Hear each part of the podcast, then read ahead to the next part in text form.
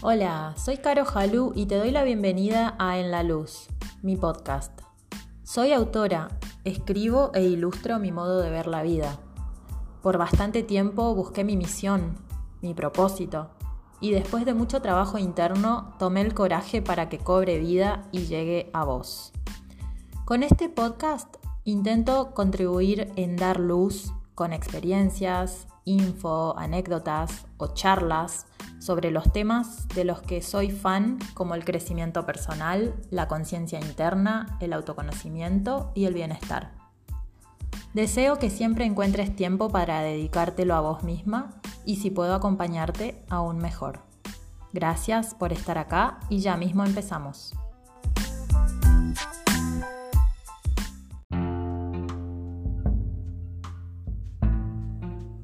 Bienvenida a un nuevo episodio de En la Luz. Este es el sexto episodio y la verdad que cada vez me pone más contenta compartir con ustedes este ratito. Hoy quiero que podamos compartir juntas acerca de algo que mencionaron muchas en la encuesta que hice hace un tiempo por correo electrónico y es el famoso orden que queremos manifestar en nuestra vida. Siento que es importante para mí contar mi experiencia en cuanto a esto, porque es algo en lo que trabajo todos los días, ahora, hoy, en el presente, pero que me llevó mucho tiempo entender cómo funciona el orden para mí. Y digo para mí porque cada persona es distinta, única, tenemos distintas experiencias, vivencias, creencias y formas de ser, de vivir y de pensar. A mí me llevó personalmente mucho tiempo comprender que hay un orden interno y un orden externo. Al hablar de orden interno me refiero a todo lo que pasa, transita o hay adentro de nuestro ser. Este orden interno involucra nuestras emociones, sentimientos, sensaciones, creencias, muchas veces limitantes, que manifestamos. Además, me llevó tiempo comprender la necesidad de ir hacia adentro para trabajar sobre estos aspectos que inconscientemente afectan el día a día. Pero para mí no es que te levantas un día y decís, ay, ayer descubrí que tal creencia o tal recuerdo me está ocasionando desorden en mi vida. No, claro que no. Sino que es un proceso al que hay que querer descubrir, querer ver, querer mirar, querer observar y que siempre es hacia adentro y a través del tiempo va decantando. Pero durante ese tiempo ese proceso puede ser difícil e incómodo, porque se genera un desorden temporal, digamos así. Un desorden temporal de emociones, dudas, resistencias, renuncias, desapegos, fugas de energía y parece que nunca llega el momento del bienestar, del orden, de la tranquilidad. Pero parece nada más, porque eventualmente llega. Si hacemos el trabajo interno, ese orden llega. Y por otro lado está el orden externo, que sería lo que se ve manifestado en el afuera, es lo que vemos nosotros y las demás personas y tiene forma concreta cada día. Me di cuenta en mi camino de autoconocimiento que para yo lograr un orden externo en mis tareas, proyectos, actividades, metas, rutinas de los distintos roles que cumplo en mi vida, primero necesitaba obligadamente trabajar sobre el orden interno. En mi experiencia personal, mi proceso de, digamos, desordenar mi interior para poder poner luz, ver, mirar y luego comenzar a ordenar empezó hace más o menos dos años. Y anteriormente a eso no tengo recuerdo de haber sido siquiera consciente de mi propio cuerpo. Hace dos años comencé un camino de despertar de conciencia que al principio fue muy incómodo y feo, porque no me agradaba saber que, eh, perdón, no me agradaba saber o no saber, mejor dicho, qué me pasaba o qué buscaba. No me agradaba para nada estar en esa incertidumbre. Tuve que soltar mucho, revolver, enfrentarme con mucho que no quería ver porque me causaba dolor, angustia, ansiedad, incomodidad. Hasta mi cuerpo tuvo que curar, literal, pero eso es algo para otro momento, porque ahora solo me quiero quedar con contarte acerca de la incomodidad de desordenar lo interior para luego manifestar el orden externo. Y mi camino de ordenar comenzó con la herramienta más sencilla que siempre cuento, el simple hecho de escribir cada día.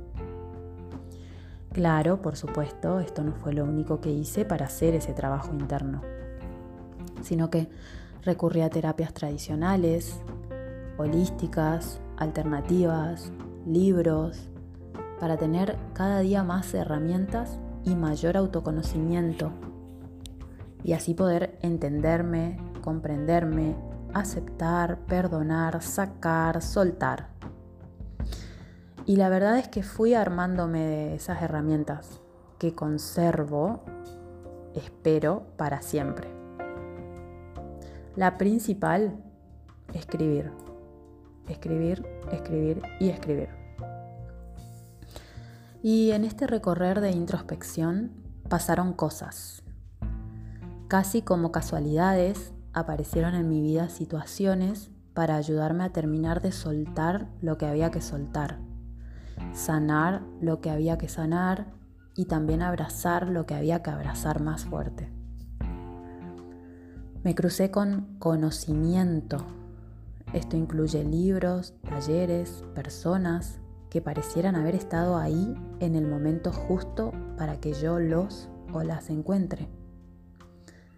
Y de a poco, accionando, trabajando en mí misma, comenzó a manifestarse solo, casi como sin querer y fluyendo, el orden externo.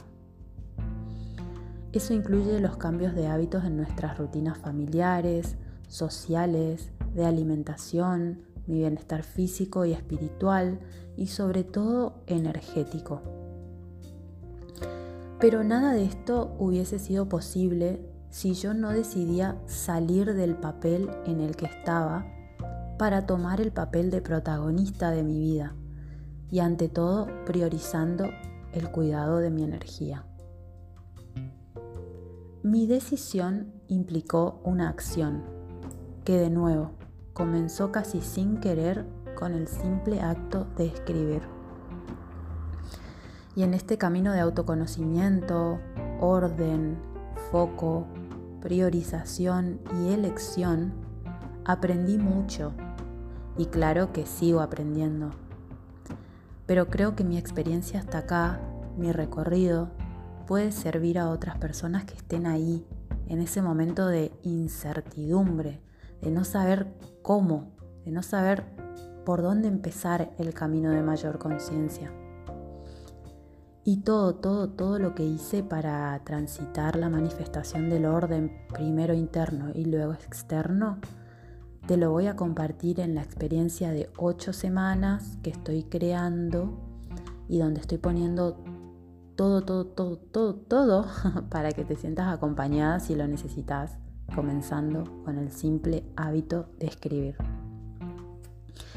Y como estoy en pleno proceso creativo, y además me lo pidieron, también estoy terminando de armar la experiencia de 30 días de escritura personal para reencontrarte y falta súper, súper poquito para que esté lista.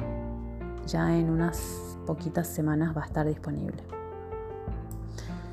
Y te cuento, yo hoy no estaría haciendo este sexto episodio de mi podcast.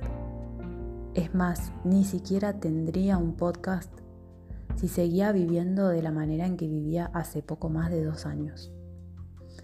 No estaría hablando con vos o contándote esto que es tan importante para mí y que creo que te puede servir si no pasaba por el proceso difícil primero de autoconocimiento. Literal, muchas de ustedes me dijeron que necesitaban herramientas para conocerse, de construir, decidir, comprometerse, animarse, reconocerse, sentirse seguras. Esas son sus palabras. Me las dijeron en la encuesta que mencioné hace un ratito. Y así me sentía yo. Pero hoy ya no. Hoy mucho más tranquila. Falta camino por recorrer, pero agradezco y honro el camino recorrido. Gracias a mí, a mi decisión y a la escritura que yo llamo personal y obvio también a mis coaches, claro. Hoy no hay desborde, no hay corridas, ir y venir, no hay fugas o tantas fugas de energía, desganos, y sí hay gratitud, manifestación, priorización, encuentro y mucho, mucho animarme. Todo, todo se lo debo a mis encuentros personales en el papel. Por eso te animo a probarlo. Y mientras tanto, claro, te voy a seguir compartiendo más y más acerca de esta herramienta para que puedas experimentar por vos misma, probando. Por hoy voy concluyendo con una frase del gran Siddhartha Gautama Buda que dice, la paz viene de adentro, no la busques afuera.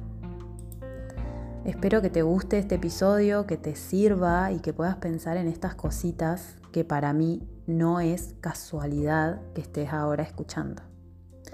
Te mando un beso, nos vemos la semana que viene. Cariños.